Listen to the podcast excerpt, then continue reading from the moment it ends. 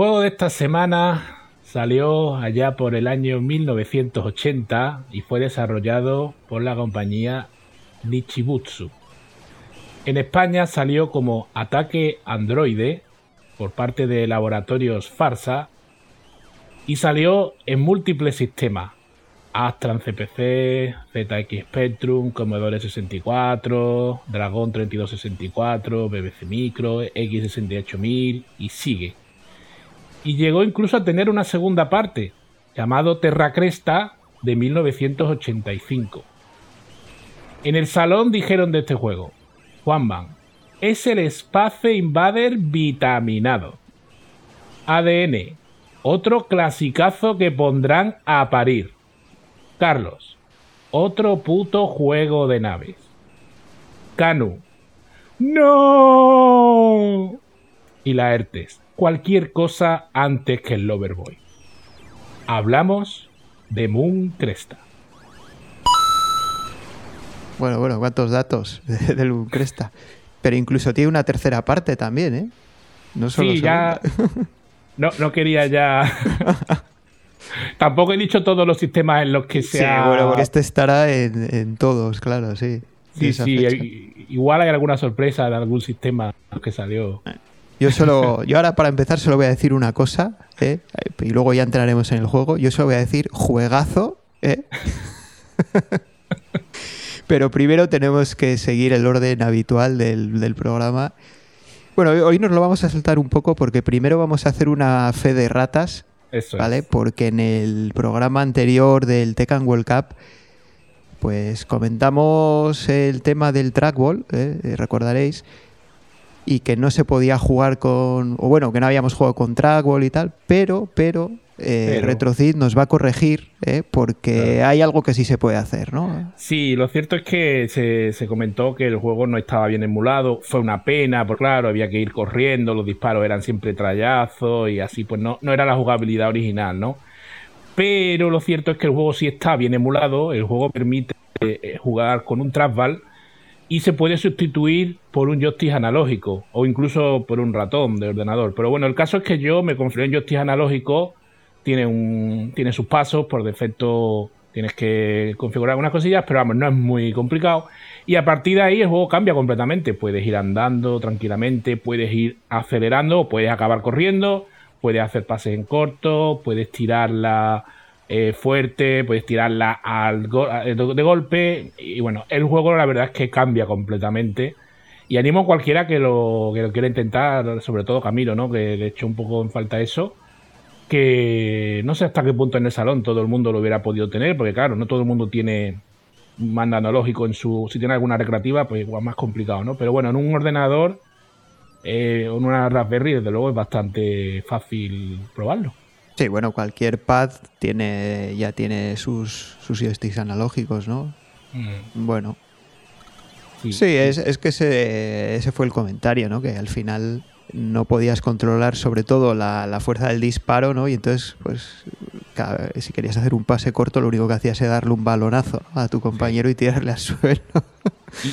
Y, es verdad, una cosa que sí que creo que se dejó caer, no me acuerdo si fue en el directo, fue en el... Pero el juego, jugándolo con joystick analógico, sube la dificultad una barbaridad. Entonces a mí esto me cuadra con lo que. La impresión que nos dio a todos que era muy fácil, que los tres primeros eran muy sencillos.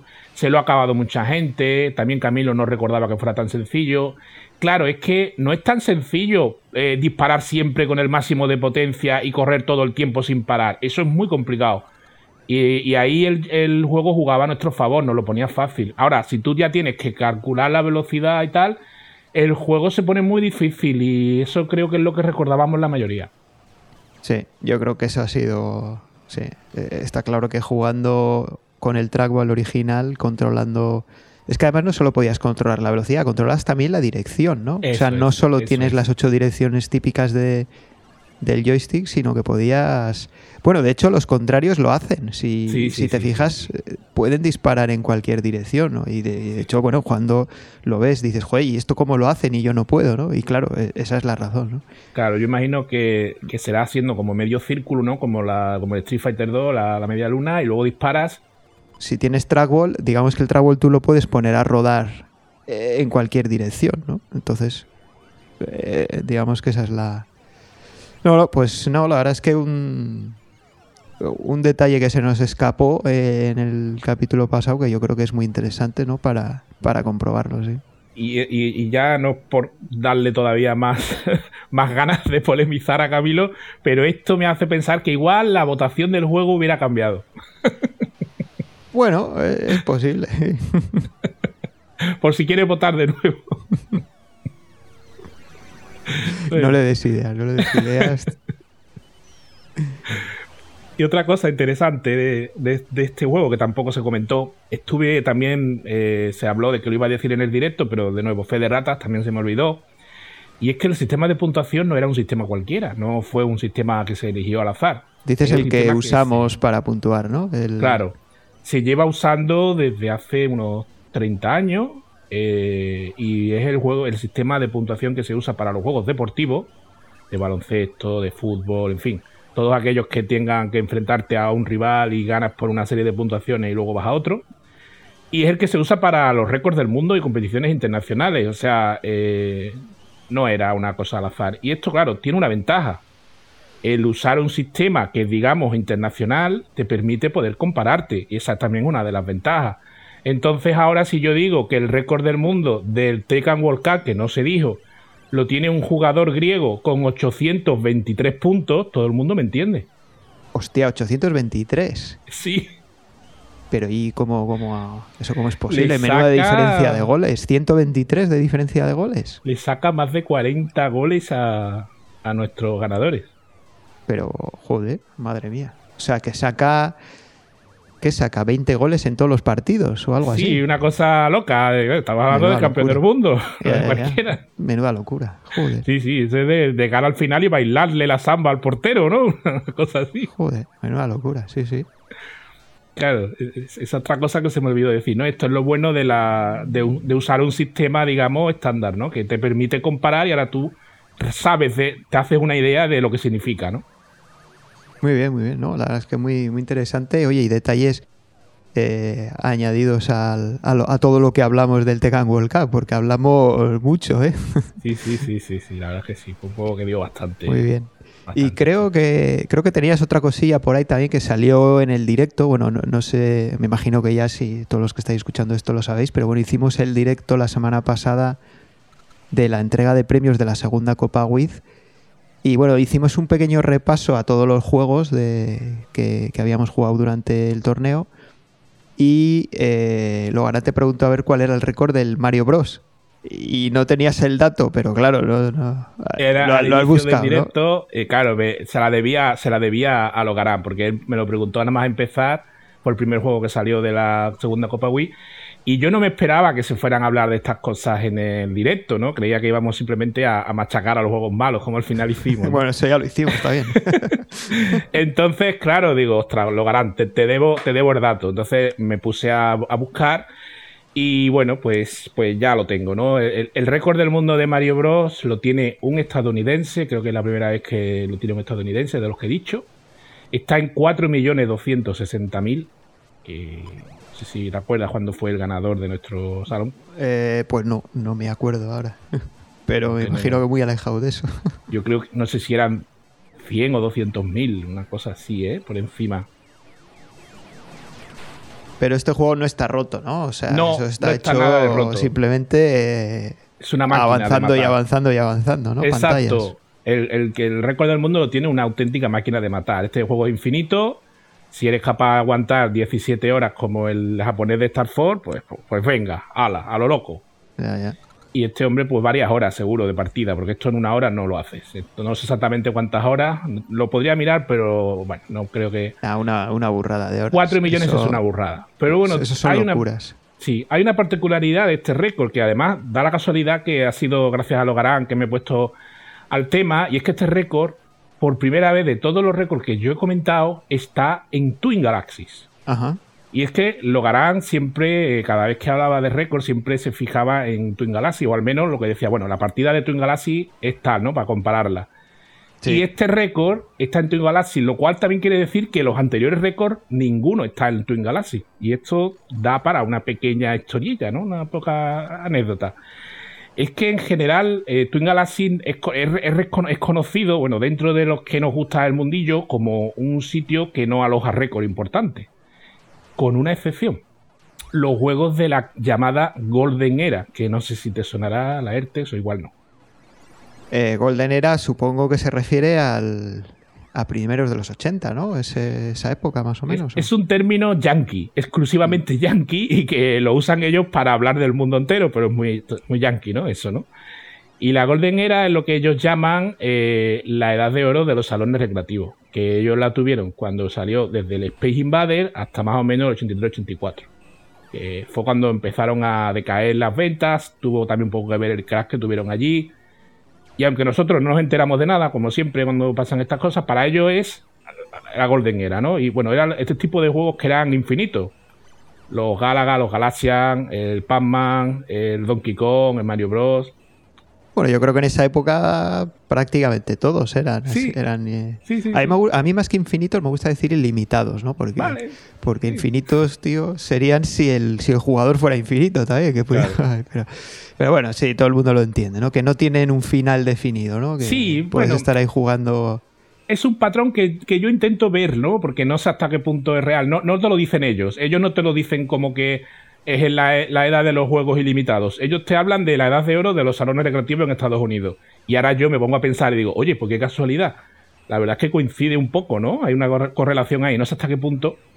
El caso es que eh, Twin Galaxy nace durante la Golden Era en Estados Unidos y fue en el momento en el que recogieron grandes grandes récords allí, ¿no? Pero eso realmente, bueno, pues los japoneses ya también tenían récords que en realidad eran superiores a los, a los de los americanos y desde, que se empezaron a recoger récords, digamos que los japoneses siempre estaban por encima.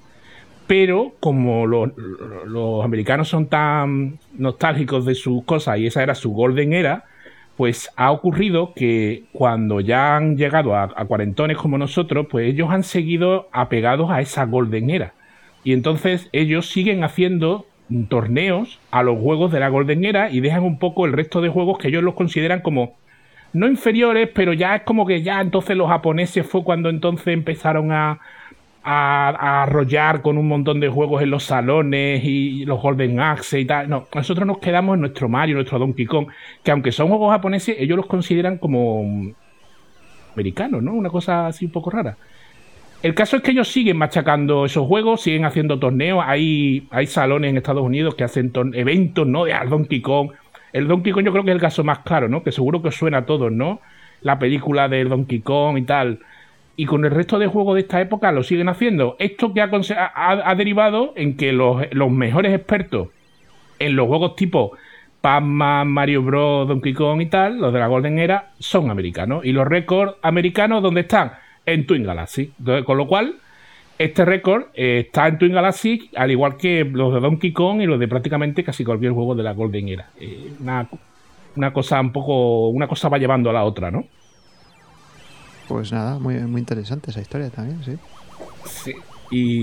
Y, bueno, eh, ya por, por terminar este comentario, ¿por qué en Twin Galaxy no, no hay más récord aparte de eso? ¿no? Sería ya como la, anécdota final. Twin Galaxy acabó, acabó siendo mm, víctima un poco de su propio ego, ¿no? De, bueno, nosotros somos eh, Estados Unidos, Estados Unidos es el mundo y, nosotros hablamos de récord del mundo. O sea, mientras que Japón hablaba de récord de Japón y otros países europeos hablaban de récord de su país, en Twin Galaxy ya en los 80 hablaban de récord del mundo. Porque cuando en Estados Unidos se tiene un récord es el récord del mundo. Y esa prepotencia les hizo que nunca vieron más allá de sus fronteras, nunca quisieron considerar nada más allá de sus fronteras y fueron eh, rápidamente eh, considerados como, como lo diría, eh, irrelevantes por el resto de jugadores de récord del mundo de, otros países. O sea, lo último que iban a hacer era decir, vale, voy a subir el récord a Twin Galaxy, nada. O sea, lo subo en una plataforma japonesa y en Twin Galaxy no, no subo nada, ¿no? Y de hecho, eh, el hecho de que se quedaran tan atrás también supuso que cuando llegó Internet, en, todos los, en todas las comunidades se estableció el formato estándar que era Wolfmame, ¿no? que es el, emulador que a veces comento que uso yo. que es una versión de MAME hecha por, los MameDev. el propio equipo de programación de MAME es el que la hace, no es una versión que haga alguien externo, con lo cual es completamente oficial y no tiene nada raro, lo único que te, limita a una serie de, cosas y, valida. Eso hace que luego los, propios desarrolladores de MAME, que también validan las partidas, puedan comprobar que la partida es correcta. Con lo cual, si alguien, eh, lo típico, ¿no? Si alguien envía una captura en el salón, bueno, si alguien alguna vez envía una captura y hiciera más puntos del récord del mundo, pues esa, partida lógicamente no es válida porque esa captura la has podido hacer con Sabestate o con, un chat de, inmortabilidad, lo típico, ¿no? Pero incluso si grabaras un vídeo, tampoco sería válido, porque ese vídeo lo has podido editar con programas de edición de vídeo, has podido hacer un montón de virguerías con el emulador, y la única forma de que tu partida sea válida en un récord es con Wallmame, única. Y Twin Galaxy no quería aceptar eso, entonces nadie pasaba por Twin Galaxy y hace poco, poco te diría 3, 4 años, han pasado por el aro y han empezado a exigir Wallmame. Y ahora es cuando están empezando a recibir, pero ya un poco tarde. Pues nada, muy, muy interesante todo, todas estas historias que nos trae siempre. Y una, y una de las cosas que también eh, tuvo el tema de que Twin Galaxy no aceptara o no exigiera a Mame para validar partidas, sino que les valía, por ejemplo, con una, un vídeo que se les enviara, fue que eh, fueron una puerta de entrada a, muchos tramposos, ¿no? Porque con Mame es bastante difícil hacer trampas, está todo muy, muy digitalizado, pero claro, subiendo partidas de vídeo donde la gente puede editar cosas, no tiene exactamente claro cuáles son las configuraciones que tienes en el juego, si hay alguna inmortalidad o algo.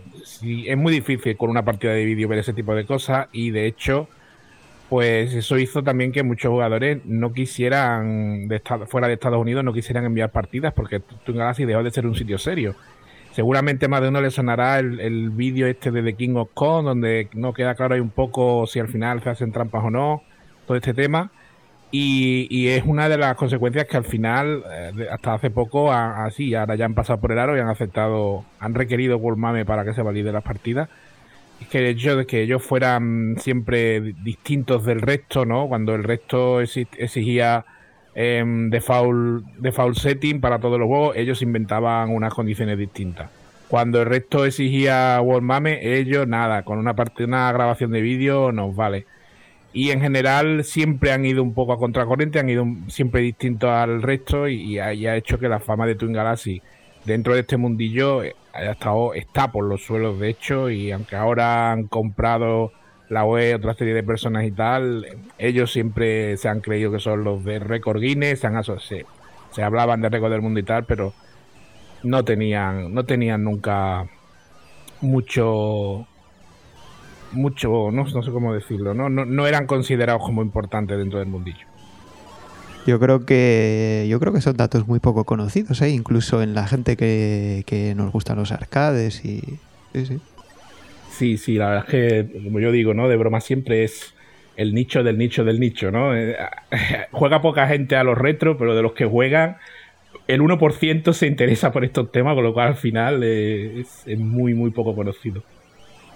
Muy bien, pues nada, yo creo que podemos pasar a las novedades, ¿no? Que hay muchas. Sí, tenemos eh, un montón, porque bueno, para empezar, eh, hemos tenido dos jugadores nuevos, que son eh, Codel y José.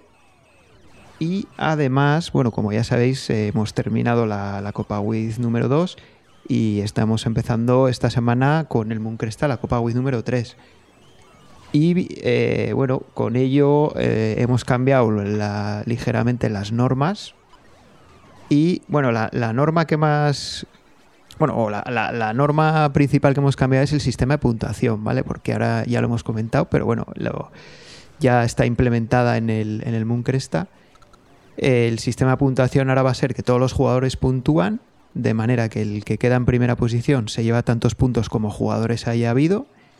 Y eh, todas las eh, sucesivas posiciones van llevándose un puntito menos hasta el que queda en última posición que se lleva un punto, ¿no? Así que con eso, bueno, pues eh, todos los jugadores puntúan, todos los jugadores aportan al equipo y bueno, y te va a permitir que pues que ya importe más en qué posición quedas, ¿no? Ya no va a ser lo mismo quedar en la 20 que en la 15, porque ahí hay cinco puntillos de diferencia. Así que bueno, pues lo hemos implementado ya en el Moon Cresta, eh, luego veremos cómo, cómo, ha quedado. Y bueno, yo creo que ya veremos después de acabar esta copa a ver qué, qué resultado nos da, ¿no?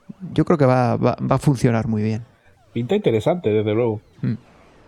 Pinta, pinta interesante. A ver ahora qué pasa cuando un equipo se aleje mucho del resto, a ver cómo decides alcanzarlo. Bueno, ya lo, ya lo, ya lo iremos viendo, sí. Sí, sí, sí, interesante, muy interesante. Y luego, por otro lado, pues hemos tenido varios cambios en los equipos porque eh, de paquetes se han retirado del equipo Rincón Delito y Diego y en With Panic eh, John Separ y Camilo. Y en su lugar han entrado Dani y Codel en de paquetes y Maese Treput y José en With Panic. Con lo cual los equipos pues quedan de la siguiente manera, ¿no? De paquetes están Dani, Hamakuko, Roberto, Javas, Retrocid, Morningstar SH, Codel y Non Noes. En With Panic estamos Carlos Palmero, Raúl Pacman, Calzacat, Curroc, Maese Treput, Laertes, José y Carmelo. Y bueno, los manquíficos sí, comando, comando, mando, no han cambiado, pero bueno, recuerdo quiénes estaban. Y están en los manquíficos Colometa, Carlos CKR, David Soiberg, Edu, Savisan, Canu, Juanman y Carlos CCM. Y por último, en comando que mando el mando, están Jarlaxe, Chema, Enrique, Federico, Cristian, Dan, Sebos y Esperia ZX. Interesante. Así que bueno, mucha suerte a todos ¿eh? en esta tercera copa que empieza. Ah, pero empieza la tercera copa. Esta es la tercera, sí. Es que eh, vi ayer en, Twitter que había finalizado y ya estaban dando los premios. Eso fue lo que se confundió cuando publicó el directo y puso que era la entrega de premios a la tercera. Ah, vale. Vale. Pero vamos, segunda, tercera, ¿qué más da? Son cosas de Tiki Mickey. ¿Qué más da? Un número no va a ninguna parte, ¿no? Claro, hombre. Pues sí, bueno, pues nada, lo dicho, mucha suerte a todos y, y bueno, ya le estamos dando al Moon Cresta, ¿no? Yo tengo aquí una historia muy buena del Moon Cresta, ¿eh? A ver, a ver, a ver. Eh, mira, vas a flipar. Moon Cresta, los Perseidas se aproximan. Nada han podido hacer otras razas contra su armadura exterior indestructible y todas han sido sometidas a la esclavitud. Pero aún hay esperanza. Nosotros, los Selénidas, tenemos listo el primer prototipo de nave de combate, con balística capaz de atravesar su armadura y destruir al invasor. Aprovecha al máximo tu prototipo, piloto. Retrasa el ataque Perseida todo el tiempo que puedas hasta que Selenia fabrique una flota de naves y, podráis, y podéis destruir el ejército enemigo. El destino de tu raza está en tus manos, comandante. Bueno, lo quiero lo compro, ¿no? ¿Dónde hay, ¿Dónde hay que comprar este juego? Nada, no hay que comprarlo, está por ahí ya. Este juego, los 80, yo miro una carátula de un juego de Atari 2600 y leo esto por detrás y compro el juego y compro el Atari, lo compro todo. Impresionante. Es que esto ya es lo que le faltaba ya para pasar de ser un juegazo a, no sé, la leche. Aunque sé que a ti no te ha gustado mucho. ¿eh? Qué poco me ha gustado el Cresta. Madre mía, pero si el Moon Cresta es, yo creo que, o sea, la, musiquita está del principio, ese sonido, o sea, era, era el sonido de, un salón recreativo de, de primeros de los 80. No me digas que no has entrado nunca a un salón y has oído ese. A mí me, me, pone de los nervios esa primera pantalla donde empiezan a dar vueltas en círculo errático y no sabes para dónde te van a ir los enemigos hasta que ¡hop! te ha dado te ha dado. ¿Cómo? Pero si estabas en la otra parte, ¿cómo? Da igual, te ha dado. Parecen erráticos, pero luego, luego tienen, un, tienen un patrón, ¿eh? No, no son tan erráticos. Yo no tengo la paciencia. y luego hay otra fase donde esos enemigos además desaparecen. Y justo desaparecen y cuando vuelven a aparecer, coño, delante mía, pum, me dan muerto, pero bueno. Pero hay que, ya sabes que aparecen ahí, te apartas y ya está. No, no, o sea, no, me niego, me, me indigno. este juego a mí me ha indignado. No, porque claro, tú tienes un crédito en Mame y todavía. Pero yo me he imaginado esto con mis 5 duros, con lo que me costaba conseguirlo y que me hicieran esto en la máquina. No, le he hecho la cruz. Yo no pero, juego bueno, más. era- pero en aquella época teníamos, era- teníamos más habilidad, ¿no? Bueno, no, no, yo no, yo no, No, tenía más habilidad. no. Yo ya he dicho muchas veces que las puntuaciones y partidas que hago ahora no las he hecho yo en la vida. No, no, no. no. Yo, yo me acuerdo que yo muchas veces, eh, cuando llegabas máquinas nuevas, tú le echabas 5 duros para probarlas. No, no, Y yo eso no. ¿eh? ¿No? No, yo primero veía jugar a otros. No, claro. Y eso luego ya echaba yo. Cuando había visto a alguien ya jugar un buen rato, digo, vale, venga, ya sé de qué va. Claro, tú lo ves, analiza un poco, calcula las probabilidades de éxito de tu partida, haz cuenta. Pero luego la realidad es que si por lo que sea te sale una partida mala y tú esperabas que fuera mejor, pero mueres en la primera y duras dos minutos, muy posiblemente no repitas y te vas a otra. Y si duras más, pues igual te vas motivando. Más o menos. Luego hay excepciones, pero más o menos. Claro, si tú ahí ves que, bueno, sí, este que está jugando esquiva a los enemigos, te dispara, los mata, tal, y ahora tú lo pruebas y te hacen una 13-14 con un giro de tira- doble tirabuzón, pum, y te dan.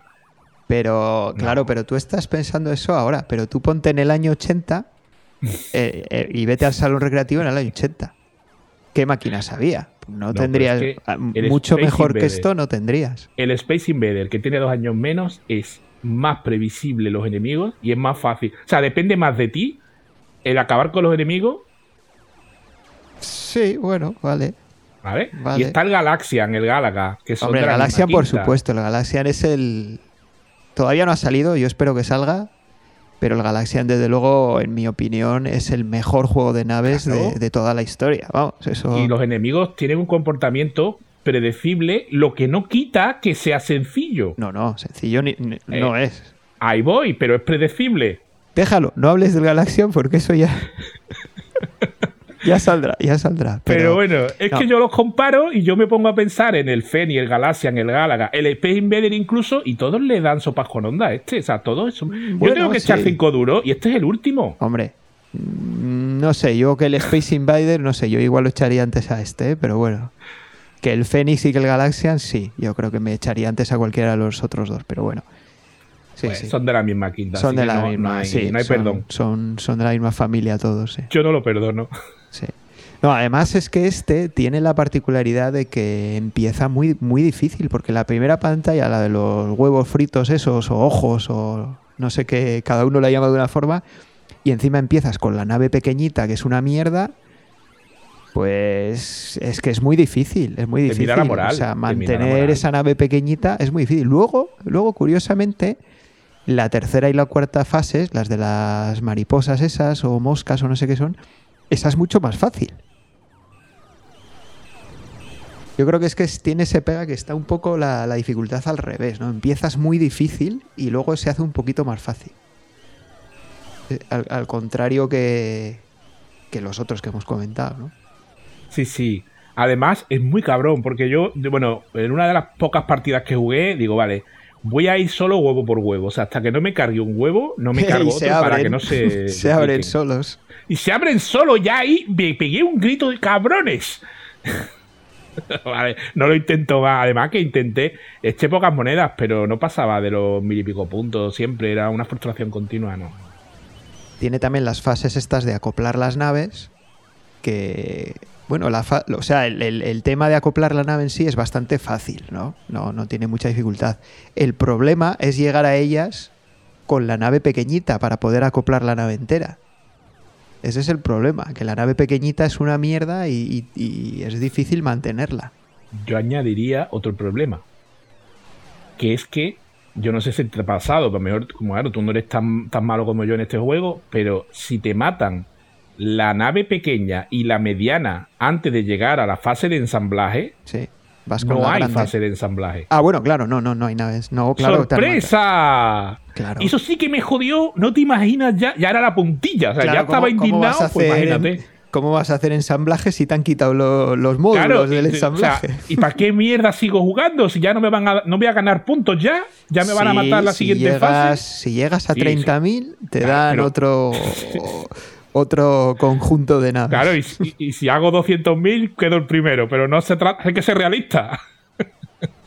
hay que ser realista. No iba a llegar ni a los 5.000. ¿Te acuerdas de esos pequeños libros? Se compraban en el kiosco, valían desde un duro hasta 100 pelas. En los 60, en los 70, en los 80. qué montón de historias. Son como películas. Pues sí, las puedes leer en un pequeño desván. Escucha el desván del bolsilibro, podcast en el que te hablamos de bolsilibros. Podcast de la Chus.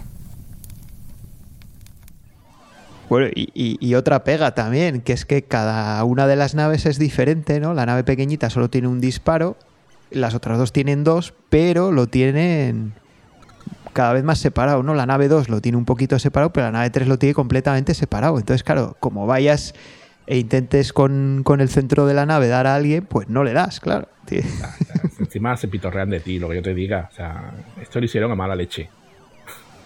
Bueno, lo, lo bueno que tiene es la nave ensamblada, eso sí, porque disparas bastante rápido y cubriendo un área mm, también extensa, ¿no? Porque tienes esas distintas anchuras de cada uno de los módulos y Claro, eso sí pero- que es una gozada.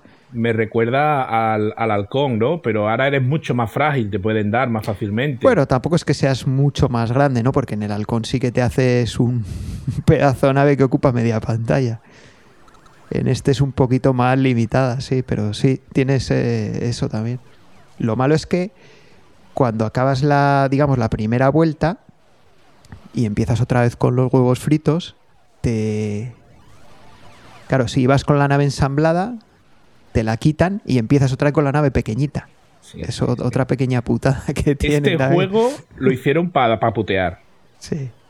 Vamos a frustrar al jugador. Vale, y, a ver, pusieron una pizarra allí en los programas de ideas para ir frustrando al jugador. Venga, ir diciendo. Y bueno, vamos a quitarle la nave. Vamos, Yo- la- la pa- lo más difícil al principio lo fueron jodiendo y venga, pues todo lo vamos a meter en el juego. Yo no creo que fuera eso. ¿eh? Yo creo que más que. Yo creo que es que, joder, en esta época estaban, estaban empezando. O sea, estaban Claro. creando los géneros en esta época. Entonces decían, bueno, pues vamos a meter esto, vamos a meter lo otro, ¿no? Ideas que se te van ocurriendo. Pues que, que igual no eran tan buenas, ¿no? Pero, pero yo creo que como estaban aprendiendo sobre la marcha, pues, pues oye, mete esto, que parece. Venga, pues metes todo el ensamblaje. Nah, pero bueno, cuando empiece lo quitamos y que empiece otra vez con la nave pequeña, ¿no? Bueno, no sé. Se busca la vida. Sí, yo creo que. Y es curioso también otra cosa, no sé si te. A mí, o sea, según estaba jugando, dije, coño, qué curioso. ¿Te has fijado que no te dispara nadie? Eh, no, no me había fijado. O sea- no he jugado tampoco. No te dispara nadie, son todos kamikazes. O sea, si te matan es porque te has chocado con alguno de ellos. Encima, ¿no? Sí, sí. Bueno, luego hay una fase que, que lo que te enfrentas son unos misiles, pero que directamente lo que hacen es tirarse a por ti. O sea, no es que, te- no es que sean unas naves que te disparan misiles, no, no, es que directamente los enemigos son misiles y, y- y bajan a por ti, ¿no? Entonces, No tan chulos que ni te disparamos. no, no, o sea, no te dispara nadie, es curioso. Pero era lo que faltaba. Si hubieran disparado, duramos menos todavía. no, yo no, yo no llegué a darme cuenta porque no, no duré lo suficiente. Sí, y, bueno, luego ya las vueltas se van volviendo. Yo, bueno, yo solo llegué a la tercera vuelta, creo que ha llegado, hay gente que, los que han quedado por arriba, creo que han, quedado, llegado a la cuarta, y no sé si alguna más también. Pero en la tercera vuelta, en los huevos fritos, más o menos.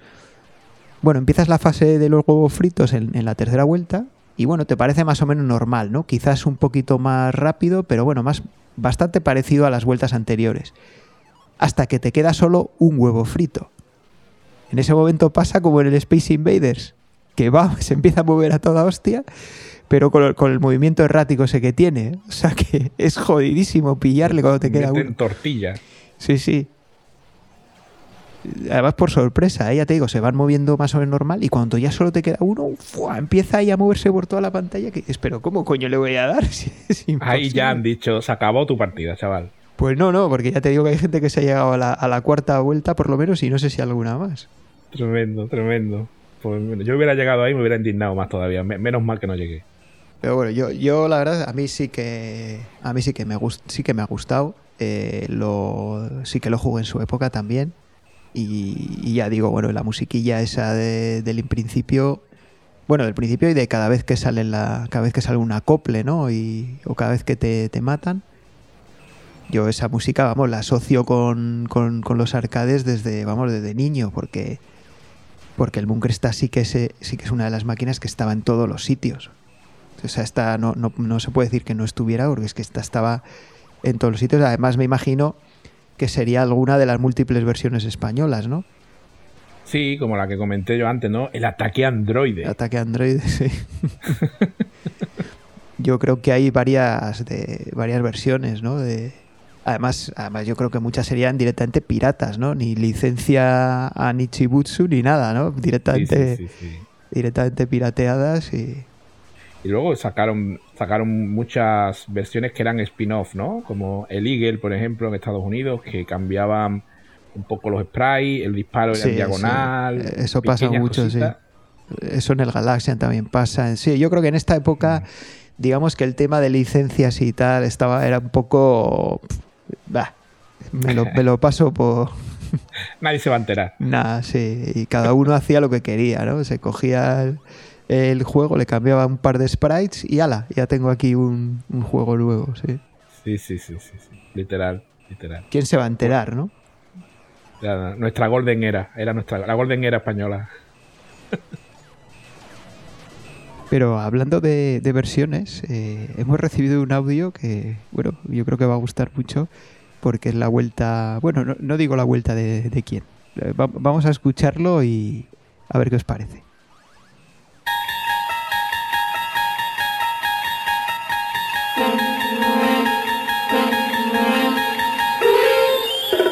Estamos entrando en una dimensión distinta a la del reino de los salones recreativos, el reino maravilloso de la adaptación, la versión desconocida.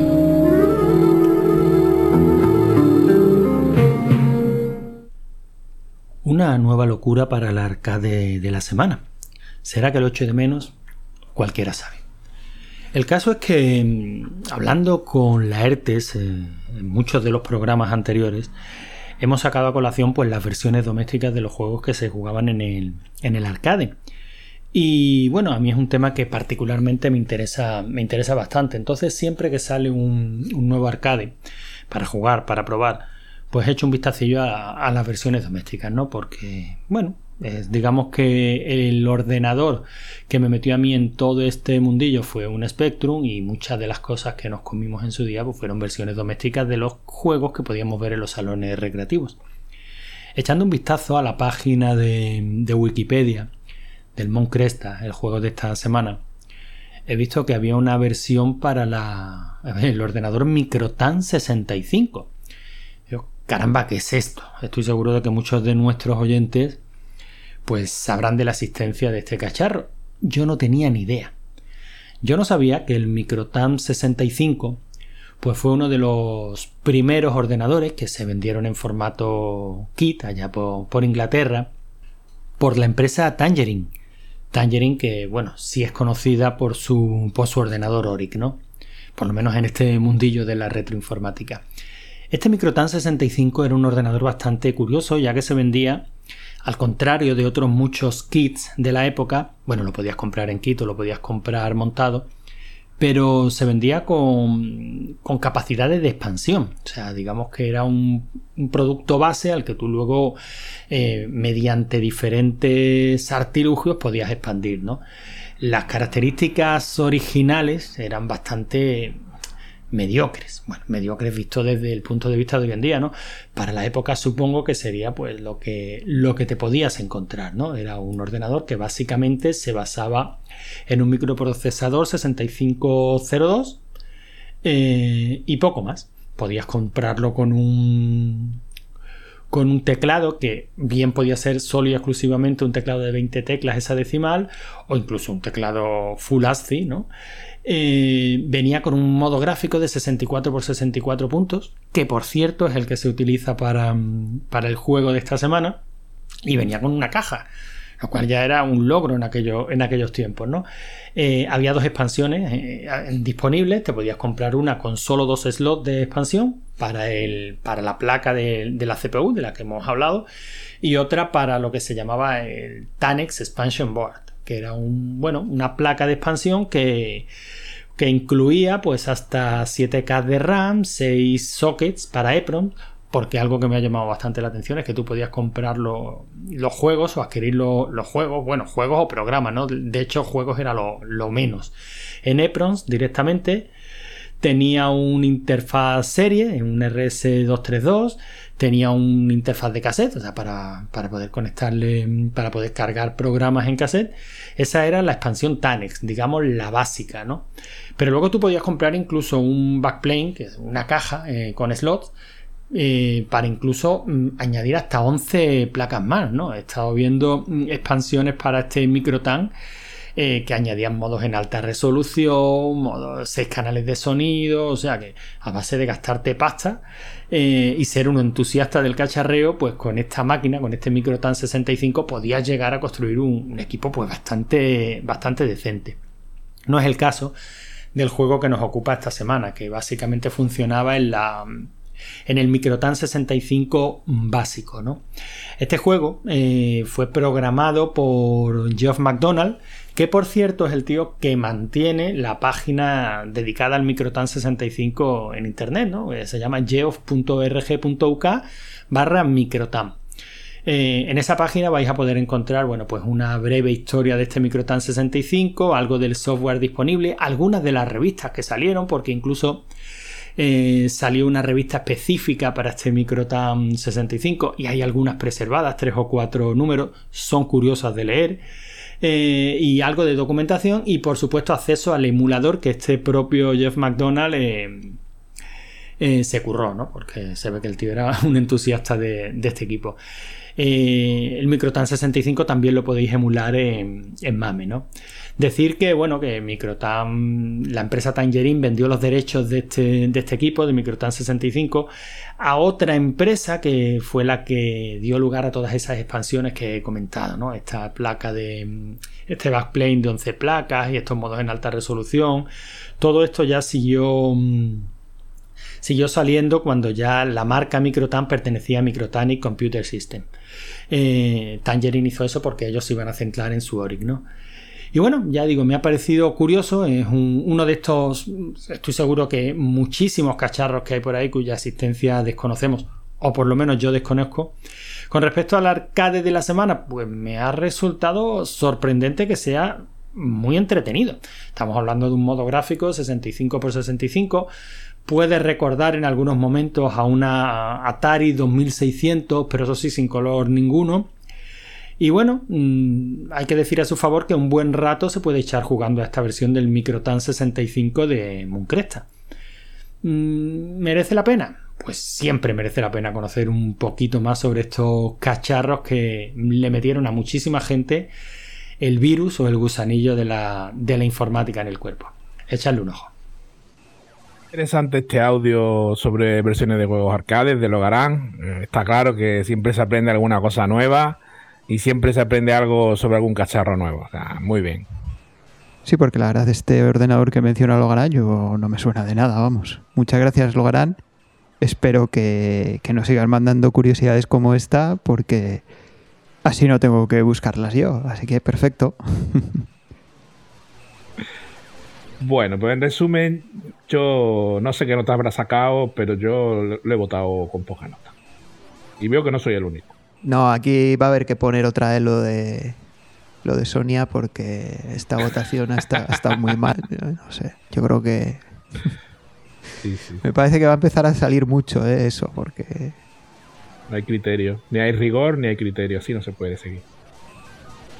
Pero bueno, un juego muy sencillito, ¿no? Eh, arcade, ¿no? De, de lo que decimos siempre, ¿no? Mecánica sencilla, controles sencillos dificultad elevada y partiditas rápidas, que es lo bueno que tiene. Yo hacía, joder, yo en las últimas semanas no me, bueno, con el Tekken sí, pero en las semanas anteriores no había no me había dado tiempo a gastarme todas las monedas, así que y en cambio pues es, mira, en el Mooncresta sí que me ha dado tiempo porque bueno, de hecho el sábado ya se me habían acabado. Pero bueno, porque son partidas que, duran muy poquito, vamos. Es lo, es lo bueno que tienen estos juegos de, y una cosa que creo que no hemos dicho, me acuerdo también de lo que decía Logarán, no sé si era Logarán, que le jodía mucho, o no sé si eras tú, que solo se podía disparar una vez. Y hasta que no desapareciera el no, disparo, ese, volver. Ese, era Logarán y creo que Dan también comentó. Eso, eso. Y es que este juego es igual al Space Invader, es como falles del primer tiro, a frustrarte y a joderte, que ya estás vendido. Bueno, eh, la diferencia es cuando tienes el acople. Cuando tienes el acople de las tres naves ahí sí que disparas mucho más rápido, ¿no? Porque cada una, como disparas con tres naves a la vez, pues eh, digamos que eh, no salen los tres disparos a la vez de las tres naves y entonces pues eh, parece como que tienes más frecuencia de disparo, ¿no? ¿Pero lo parece o es verdad? Bueno, no, no lo parece, lo es, lo es. Ah, vale, O sea, vale. porque no, no salen los tres disparos a la vez, ¿no? Entonces sale de una nave, luego de la otra y luego de la otra. Ah, Y entonces, eh, pues sí que aumenta la frecuencia, vamos, sí. vale. Para luego quitártela. Para luego quitártela, claro. O sea, me rindo. No puedo con este juego. Nah, a, mí, sí- a, mí sí me, a mí sí me Ah. gusta, yo creo que es... eh, tiene sus defectos, como ya hemos comentado, pero yo creo Mm. que... Yo creo que es un juego todavía divertido que se puede disfrutar hoy en día, no sé, en, mi- en mi opinión. no sé. Es- En la mía es. En la tuya no. es, es un juego que a día de hoy no se puede disfrutar. Y que en los 80, en realidad, yo creo que tampoco se podía disfrutar, pero éramos unos masocas que nos encantaban los juegos súper jodidos y no- que nos machacasen. Y teníamos una tolerancia a la frustración muy alta, y entonces por eso lo disfrutábamos. Bueno, pero hay gente que se ha hecho, se ha llegado a la cuarta vuelta, ¿eh? O sea Sí, que sí, sí, sí, sí, sí, hay se gustos, puede, se puede. Otra cosa es que nosotros seamos mancos y no, la- no hayamos llegado, pero se poder se puede. Sí, bueno, de hecho, luego contaré el récord del mundo. Si poderse se puede llegar. Y, y a la quinta y a la sexta. También, bueno. Poco más hay que contar, ¿no? De un juego tan sencillito. Sí, eh, hemos dicho bastante. Pero bueno, eh, quizás recordar el- un poco el juego B, que esta semana era el Dina Blaster o Bomberman. Que bueno, no. Poco más tenemos que comentar porque ya tuvo su, su ADLS también, donde hablamos largo y tendido. Pero ese sí que fue un juego que, que- Juegazo, que gustó juegazo. mucho, juegazo, en el que mueres más veces por tus bombas que por los Sí, enemigos. sí, Ese- esa muerte, esa muerte clásica que pones una bomba y te quedas encerrado tú mismo por la bomba. ¿eh? Sí. Ese es el clásico del Bomberman. Y, y mira, en oro no lo había pensado, pero lo dejo caer. Existe una versión online gratuita para todas las consolas, tanto para las Xbox como para la Play, como para la Nintendo Switch, que se llama eh, Bomberman, me parece que es Bomberman R Online, no estoy seguro, pero vamos, que si alguien está interesado lo puedo buscar y es multiplataforma, o sea, que yo puedo eh, jugar una partida y otro que tenga el juego en otra consola puede jugar conmigo. Y como el juego es gratuito, no nadie tiene que pagar nada. O sea que podemos echar partidas juntos online. Y el Bomberman original.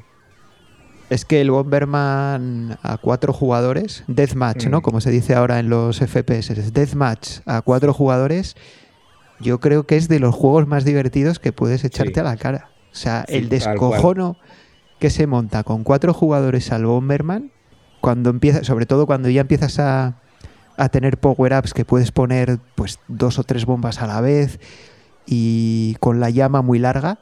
O sea, eso, eso es un descojono y una diversión de la leche. Ahora, eso sí, puede haber también ahí pérdida de amistad, ¿eh? Con, Claro. con, con las Lo bombitas. bueno, malo. Yo es que me he acordado porque suelo jugar de vez en cuando. Cuando tienes un rato muerto, estás allí en el sofá, pongo la consola, yo tengo la, la Nintendo, pongo el online y, y me echo mi partida al Bomberman y siempre te, te- una sonrisa es, es siempre agradable de jugarlo. Y no va para solo 4, ¿eh? permite 64 jugadores online en la misma pantalla. 64. Sí, Pero, pero sí, no hay tantas casillas para tantos jugadores, macho. sí, pero hay una idea muy original que tiene el juego que al final hace que en pantalla solo veas como mucho 10. Ajá. como Vale, mucho, vale. pero vamos, pero lo mismo pueden valer 12, 14 o, o, o 7. Pero está muy interesante, ¿no? Y, y lo dicho, si alguien tiene la Play o tiene la Xbox o tiene la Nintendo, podríamos coincidir todos. Joder, y ahí le veo una pega, tío. Dime. Que yo no tengo ninguna de las tres. Vaya, tío, jo. la tela. No sé si está en PC, no lo he mirado, no, no, no tengo ni idea. Pero como el juego es gratuito, a lo mejor está. Ya, ya. Bueno, No pues sé. no sé, es una cosa que hay que explorar porque me, te imaginas todos los, los 30 o 30 y pocos jugadores que solemos participar, ¿eh? hacer una ronda y los 30 a la vez. Locurón. Eso es una locura. Y además por equipos, para que se vayan, para que se protejan los de un mismo equipo y puteen a los de Los equipos ya los tenemos hechos. Por eso, por eso, por eso, por eso lo, lo- lo imagino. Y todos hablando por, por voz. Ahí, ve, dale la bomba a aquel, a aquel. No, ese, ese es una locura. Ese, ese juego, ese juego a multijugador es una locura. Madre mía. Sí, sí, sí, sí. Pues sí. Pues nada, yo creo que mm, llega el momento ya de, de la puntuación, ¿no? De, Sí. de los números que nos gustan a todos. Bueno, yo creo que aquí como la mayoría somos o, o informáticos o ingenieros, pues tío, el, el tema de los números nos, nos mola, ¿no? A ver. Así ¿Cómo que, hemos quedado? pues nada, vamos a empezar no por la valoración de los juegos. ¿Por cuál quieres empezar? A ver, ¿por el Dina Blaster o por el o por el Mooncresta? Hombre, por el Dina Blaster. Venga, el Dina Blaster. Bueno, pues el Dina Blaster ha quedado muy bien, muy bien, como era de esperar, ¿no? Lo que pasa es que, claro, ya lo que decimos siempre, tenemos ya una lista de. Bueno, que hay unos juegazos de la leche, ¿no? Por arriba, así que es difícil quedar muy arriba. Pero bueno, ha sacado un 7,056 Está muy bien. y se coloca en la posición 17. Está bien. Es un juego de notable. Sí, sí. Está, además, mira dónde está, debajo del Rainbow Islands Mm, y encima del Willow. Vale. Está bien. Está bien, sí. Está bien, está bien. Yo creo que merecida esa, posición, sí, sí. Y bueno, en el Mooncresta, eh, querido Mooncresta. aquí, bueno, pues eh, muy mal, la votación muy mal. O sea, bien. eh, muy mal. Tiene Bien. un 5,538 Ha aprobado, mierda. y se coloca en la posición 56 debajo del shootout y encima, mira, precisamente encima del Mario Bros. espera, espera, que aquí vamos a poner, ya sabéis qué, espera. Rigor y criterio. Porque no tenéis ni puta idea. Pues eso, que para la siguiente a ver si votamos mejor, ¿eh? Sí, porque había que haberle quitado puntos y haberlo suspendido. Tenéis que miraros más. No, no le hagáis caso a Retrocit. Sabe mucho de juegos, pero a veces se confunde también, como ahora.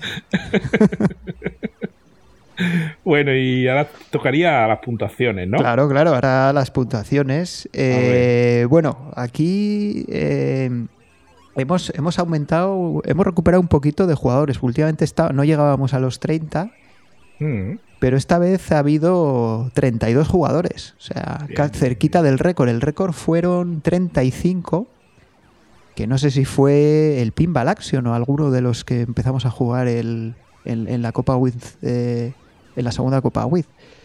Así que bueno, pues 32 jugadores. El juego lo habíamos propuesto eh, Chema y yo.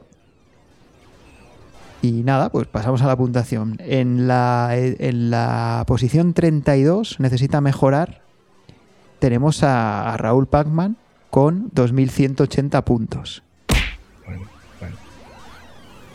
Eh, aparte de esta colleja que se acaba de llevar, yo aquí tengo que hacer un pequeño inciso antes de que sigamos, A ver. que ya lo avisé, pero hay que, hay que empezar una campaña.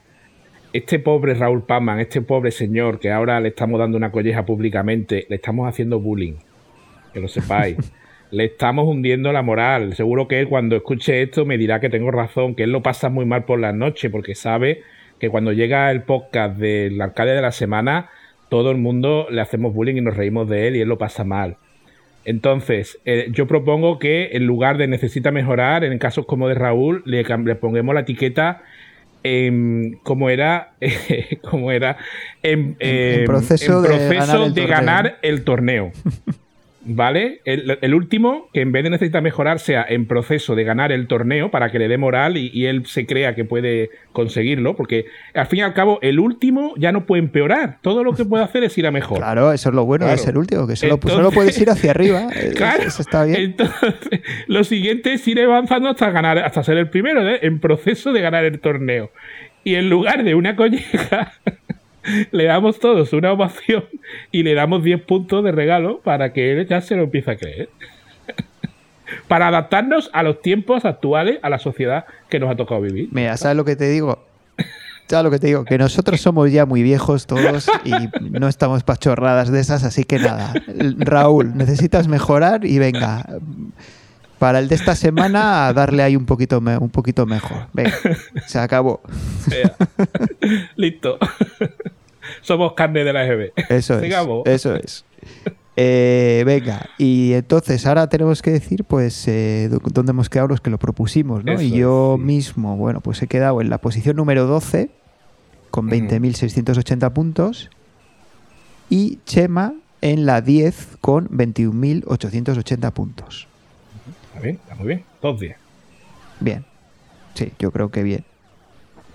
Y ya pues pasamos al top 5 y tenemos en quinta posición a Gon Globcar con 33.700 puntos. En cuarta posición Dan con 38.520 puntos. En tercera posición Kanu 39.210. En segunda posición Morningstar SH con 40.080. Y en primera posición, Juanman, 52.030 puntos.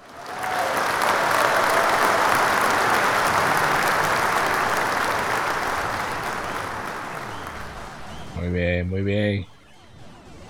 Te, te habrás fijado además que tenemos, jue- tenemos cambios ahí ¿eh? en el top 5. Ahí han aparecido Sí. gente que no...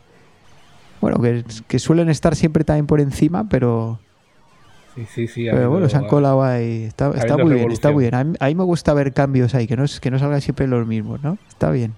Yo me he quedado pensando en el quinto, ¿no? Con 33.000 creo que era. Sí, Que qué putada, porque a los 30.000 te dan vida extra y, y prácticamente quiere decir que te la dieron y la perdiste. Y se acabó. o Bueno, sea, tres mil y pico puntos en el, en el Moon Putador. Cresta, no te creas que se hacen rápido, ¿eh? Yo no lo hago. pero, pero bueno, no sé. Hay ha que matar ahí la una cosa de joder. que te dan como 50 puntos y 100 puntos, ¿eh? Los enemigos. donde, o sea que donde, donde más puntos te dan es en los acoples, precisamente. Ya, ya. Entonces, a él, a este pobre, al que no le salió ningún acople. Le dieron la vida extra, pero no, ya no le salieron No, más. yo creo que ya vas a acoples no le salieron. Y bueno, Pero eh, bueno, no, una puntuación muy buena, ¿eh? De todas formas, Sí, sí, sí, sí, 33.700, eh, respetable. Y nada, la, la partida más alta conocida, por si alguien quiere comparar, la tiene un japonés. Ya estábamos echando de falta japoneses, que había ya muchos extranjeros. Y en este caso tiene 420.000 puntos. 420.000. Joder, Juanman, Juanman, te has vuelto a quedar muy lejos, ¿eh? Nada, tiene- tú también necesitas mejorar. ¿Cuántas vueltas? Nada, le, le damos un capón también. Está bien, Juanma, te la has llevado. Toma. Esto, esto va a acabar frustrando a mucha gente, ¿eh? Bueno, Somos nah, nah. la EGB. Pero es culpa de los japoneses que se hacen tantos puntos. Claro, claro. Claro, pero que bueno, no hagan tantos eh, puntos. eh, Juanma, te cambiamos en Necesita Mejorar por en proceso del, del siguiente récord del mundo. Y nada, bueno, pues con esto ya, eh, evidentemente, pues la, la clasificación general pues es la misma que, que la del Mooncresta, así que no, no la repetimos, ¿no? Pero bueno, esa, esa es simplemente decir, pues eso, que Juanman se ha llevado, se ha llevado 32 puntos, ¿no? Tantos puntos como, como jugadores ha habido y los, re- y los demás, pues un puntito menos cada uno, ¿no? Dependiendo de su posición. Y con esto lo que sí nos falta dar es la clasificación por equipos, ¿vale? Porque ahora sí que como repartimos tantos puntos, pues, pues hay un montón, hay aquí, nada, una carretada de puntos en cada equipo. Mira, en cuarta posición, pues hemos quedado los With Panic, porque bueno, ya sabéis que a nosotros nos gusta empezar suave, suave y dejar que, que se confíe en el resto de equipos, ¿no? Y luego damos ahí el apretón al final. Y hemos hecho 91 puntos. En tercera posición, Comando quemando el, el mando, han hecho 113 puntos. Y en primera posición ha habido un empate, porque de paquetes y los manquíficos han sacado ambos 132 puntos. Mira qué bien. Los paquetes ahí siempre haciendo honor a, a su categoría paquetil. Ya, ya, y eso que encima ya no tenéis a Diego. Ya no lo teníamos antes tampoco, ¿eh? Bueno, ya, tampoco, sí, las últimas rondas ya no estaba, pero bueno, ahora ya, eh, ahora ya no está desde el principio. Así. que- Llevábamos ya como 7 8 semanas sin Diego. Ya, Sí, es verdad, es verdad, no. es verdad. Sí, pero bueno, ahí estáis, ahí estáis. Sí, sí, sí, sí. Muy bien, muy, muy bien, bien. los paquetes. Muy bien, no, la verdad es que ha estado, bueno, hay, no hay mucha diferencia todavía, pero no hay que confiarse que se reparten muchos puntos y como en alguna semana te quedes atrás. Ahora ya que nadie juegue ya y que finalice así y ya hemos ganado. Tenemos campeonato compartido. En fin, pero muy bien, muy bien. Eh, yo creo que va a estar, va a dar mucho juego este sistema de puntuación. Ya lo estamos viendo y yo creo Sí. que va a estar muy bien. Sí, sí, sí. creo lo mismo. Así que bueno, ya solo nos queda decir ¿no? el, a qué juego estamos dándole ya en la segunda ronda, Sí, que es el Wonder Boy Deluxe. eso, Deluxe. No es el Wonder Boy normal, es el Wonder Boy ojo, Deluxe. Ojo, ojo, porque ahí ha habido confusiones. Ya, eh, ya explicaremos lo que es la semana que viene. Sí, sí, sí. Ojo, no jugáis al Wonder Boy, ¿eh? Jugar al Wonder Boy Deluxe, Del- al Deluxe. que importa. Y como juego B, que ya va a ser el anteúltimo, porque ya sabéis que los vamos a eliminar en cuanto tengamos todos votados, y ya solo quedan dos.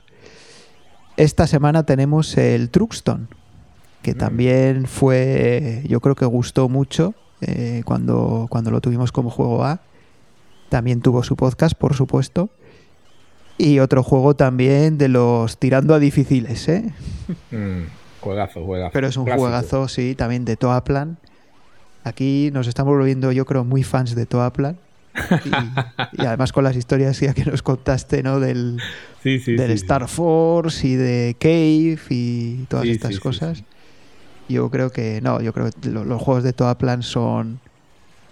La, la gran mayoría de ellos son, son unos juegazos. Sí, que verá, se ve con otros ojos. Cuando conoces la historia que hay detrás, siempre se agradece. Y bueno, yo creo que nada más, ¿no? Por esta semana. Eh, excepto, bueno, que habrá que echar alguna partidilla más al, al Yo Mooncresta. tengo aquí cinco duros, pero yo no los voy a echar, así que prefiero dártelo. Venga, pues ya, ya, ya lo he hecho yo, a ver si. Al, al japonés no le voy a alcanzar, pero bueno, a ver si por lo menos me consigo alcanzar algo, algún puestillo del top 5. Pues venga, aquí la tienes. Venga, gracias.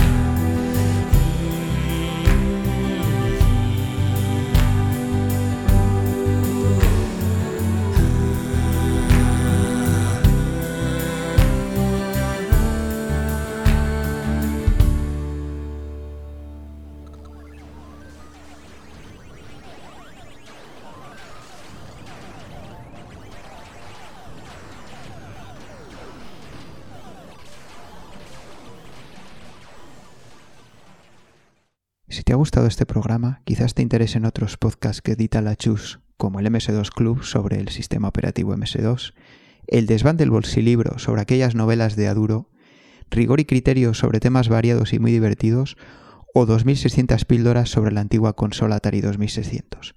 Seguro que no te defraudarán. Nos vemos la próxima semana en este mismo salón recreativo.